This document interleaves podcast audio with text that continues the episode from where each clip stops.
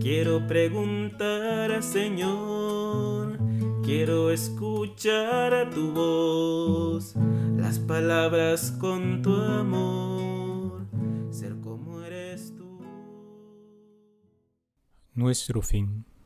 Olvido de lo creado, memoria del Creador, atención al interior. Y estarse amando al amado. Se dice que en toda operación dinámica siempre hemos de tener presente el fin. En todo aquello que implica un movimiento, se plantea un destino. Un peregrino que emprende un camino debe saber a dónde se dirige. El navegante que zarpa de un lugar debe saber a qué puerto habrá que llegar. Aquel que empieza un estudio debe saber a qué quiere llegar con él. Siempre en todo hemos de tener presente el fin. Así que en este itinerario cuaresmal que estamos por comenzar para profundizar en nuestra vida espiritual y unirnos cada vez más por amor a nuestro amado Jesús, lo primero que se nos viene a la mente es preguntarnos, ¿cuál es el fin de mi vida? ¿Para qué estoy aquí? ¿Cuál es el propósito que el Señor se ha planteado cuando me creó? Nos enseña el Catecismo de la Iglesia en el primero de sus numerales. Dios infinitamente perfecto y bienaventurado en sí mismo, en un designio de pura bondad ha creado libremente al hombre para hacerle partícipe de su vida bienaventurada. Por eso, en todo tiempo y en todo lugar, se hace cercano al hombre. Le llama y le ayuda a buscarle, a conocerle y a amarle con todas sus fuerzas. Convoca a todos los hombres que el pecado dispersó a la unidad de su familia, la Iglesia. Para lograrlo, llegada la plenitud de los tiempos, envió a su Hijo como Redentor y Salvador. En Él y por Él llama a los hombres a ser en el Espíritu Santo sus hijos de adopción, y por tanto los herederos de su vida bienaventurada.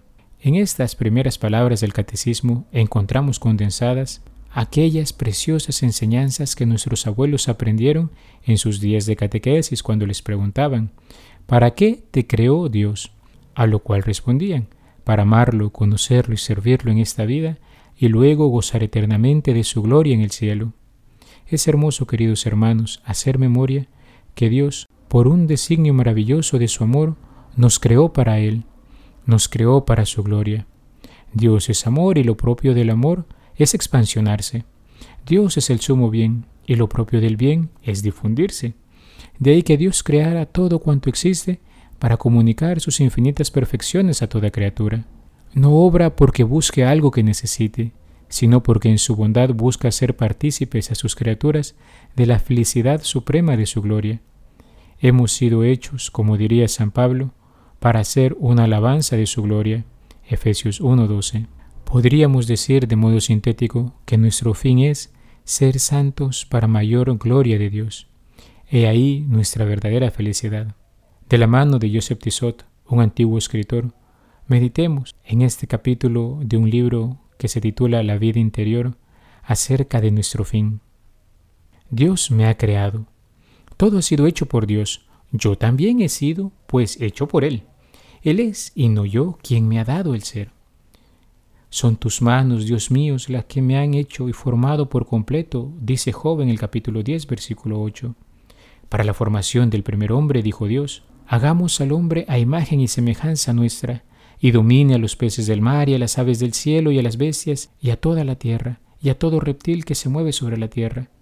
Y Dios creó al hombre a imagen suya, dice el libro del Génesis.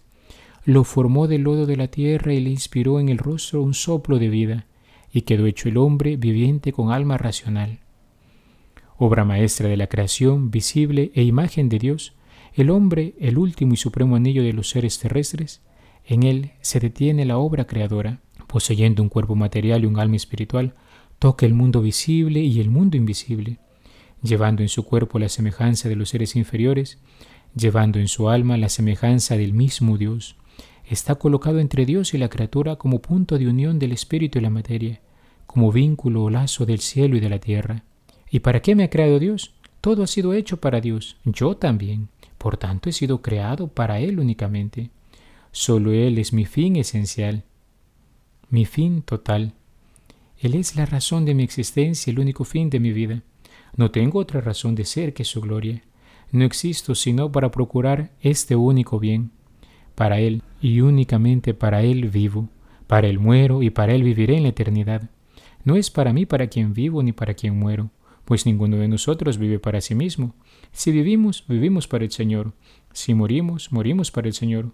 Porque así en la vida como en la muerte somos del Señor, como nos dice San Pablo en la carta a los romanos. Y todo el que invoca mi nombre, dice el Señor por boca del profeta Isaías, lo he creado para mi gloria, lo he formado para mi gloria.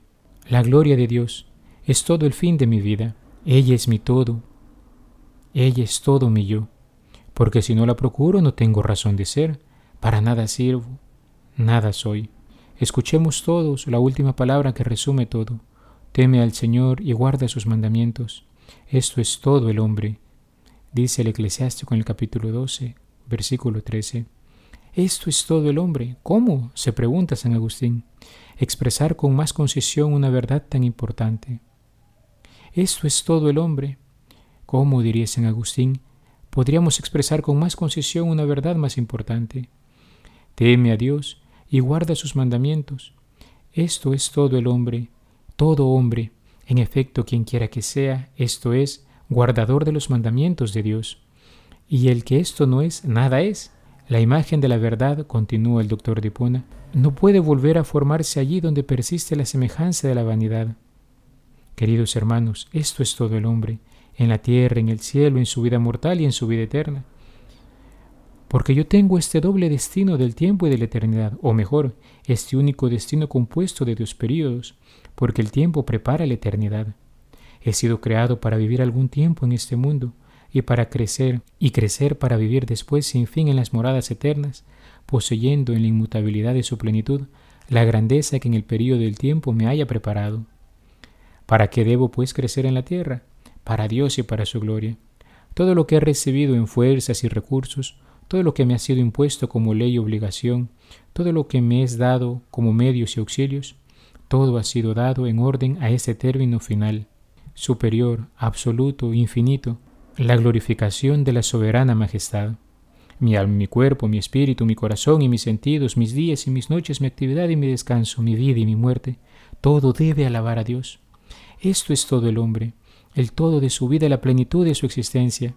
Más adelante veré mejor aún el alcance inmenso y la significación profunda de esta expresión. Esto es todo el hombre. Por esto es algo el hombre, por esto existe. Fuera de esto, nada es, es como si no fuese, por esto completa y crece su vida. Fuera de esto, se agota y su vida se pierde. Esto es todo el hombre en el cielo, porque ¿qué hacen los santos en los esplendores de la gloria? Una sola cosa, la misma que comenzaron en su vida de transición, alaban a Dios. En el cielo resuena únicamente el canto de las alabanzas sagradas que lo llena todo. Este canto basta a los ángeles y a los hombres. Él solo llena la eternidad en la unidad del cuerpo de Jesucristo, todos los elegidos están unidos para exaltar en un concierto sin fin el nombre de la Trinidad tres veces santa. Cada uno en el concierto universal tiene su parte propia, según las cualidades de su vida y de su vocación. Cada uno tiene su lugar marcado en este gran cuerpo, y todos juntos armónicamente organizados, correspondiéndose en maravillosa concordancia, cual es la eterna comunión de los santos, resumen su vida en el himno supremo que regocije el corazón de Dios esta es la vida eterna. Oh, ¿cómo tendrá entonces toda su plenitud la expresión del texto sagrado? Esto es todo el hombre. Al crearme para Él, Dios me ha manifestado el amor esencial que se tiene a sí mismo. Dios es amor y ha creado todo por amor, por amor a sí mismo ante todo, y por esto ha hecho todo para su gloria. Pero también ha creado por amor hacia mí, y así ha hecho también todo para mi felicidad. Mi felicidad, he aquí el fin secundario de mi creación. He sido creado para ser feliz. Este es también el fin de mi ser. Todo en mí aspira a la felicidad, desea, reclama y busca la felicidad. Es la necesidad irresistible de mi naturaleza. Que quiera o que no quiera, sea por deliberación, sea por instinto, busco siempre mi satisfacción porque Dios así ha dispuesto mi ser. La satisfacción en este mundo, la satisfacción en la eternidad, esta necesidad es tan profunda que solo el infinito puede llenarla mis sentidos, mi alma, mi corazón, mi espíritu, todo en mí está hecho para la felicidad. Dios ha querido que ya en este mundo encuentre múltiples satisfacciones en el transcurso progresivo de mi vida hacia Él, durante la adquisición de este ser que constituye mi existencia temporal, y que por fin en la eternidad encuentre esta satisfacción única, infinita, última y completa, en el reposo de todo mi ser que se llama salvación. La felicidad en este mundo, la felicidad en el otro, este es también mi fin. Entonces, ¿acaso hay dos fines asignados a mi existencia? Sí y no. Sí, porque hay en mi vida la parte de Dios y la mía, sus derechos y mis esperanzas. No, porque esos dos fines deben, según la idea de Dios, confundirse de tal manera en uno solo, que el término supremo y último de mi existencia es mi consumación en la unidad con Dios. Dios ha hecho lo que ha querido y ha querido unir mi felicidad a su honor. Ha querido hacerme dichoso glorificándose, y de esta suerte ha unido mi interés al suyo, mi vida a la suya, mi ser a su ser. Mi existencia tiene pues dos fines, pero estos dos fines no son más que uno, porque Dios los ha unido de tal manera que mi felicidad no se encuentra en último término sino en Él. Lo que pretende como término final de su obra es mi unión eterna con Él, mi consumación en la unidad con Él, para su gloria y para mi felicidad. Quiere ser Él la vida de mi vida, el alma de mi alma, el todo de mi ser. Quiere glorificarse en mí, hacerme feliz en Él. Queridos hermanos, qué dicha y qué gozo saber que todo nuestro ser está ordenado, encaminado, orientado hacia un Dios tan bueno. Una vida en santidad no es otra cosa sino una vida para gloria de Dios.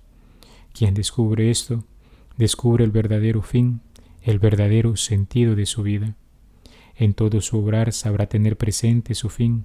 La conversión asumida como una actitud permanente y renovada no es otra cosa sino volver una y otra vez a orientar todo en este sentido. Cuaresma, tiempo de conversión, nos llama a recordar que Cristo en su pasión, muerte y resurrección nos abrió las puertas del cielo, nos ha dado la nueva vida que ha brotado de su costado abierto, nos ha incorporado a Él para que podamos alcanzar la gloria del Eterno encendidos en el amor de su corazón santísimo. He sido el Padre Juan Carlos Cuellar desde la parroquia Santa Alicia en Altavista. Que Dios te bendiga. Alabado sea Jesucristo, por siempre sea alabado. Dime, Señor, en qué te puedo servir